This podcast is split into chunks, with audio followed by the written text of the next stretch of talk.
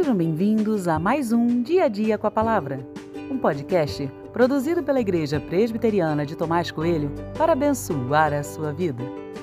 O título de hoje é Sabedoria não vem com a idade e tem por base o texto de Jó 32, 6 e 7, que diz: Então Eliú, filho de Baraquel, o Buzita, tomou a palavra e disse: Eu sou de menos idade e vocês são idosos.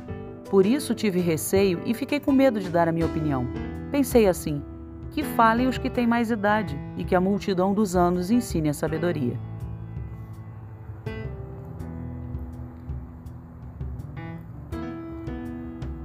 Quem dera que o tempo trouxesse consigo algumas coisas. Já pensou ficar mais velho e tornar-se cada vez mais saudável? E se a velhice trouxesse junto dela mais sabedoria e inteligência? Mas não é assim que funciona. A única coisa automática em envelhecer é adquirir mais idade, só isso.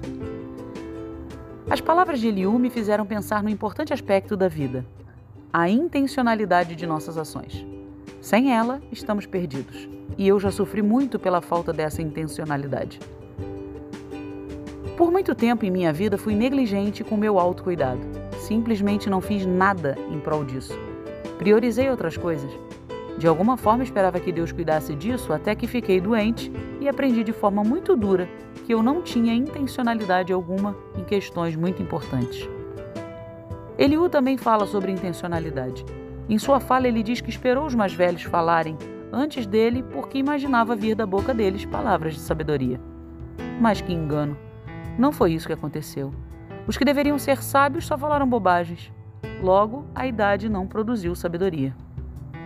Se quero me tornar mais sábio, saudável ou qualquer outra coisa, preciso ser mais intencional. Tais qualidades não cairão prontas do céu. Há muito esforço e dedicação envolvidos nesse processo. Então, que comecemos logo, porque o tempo não espera.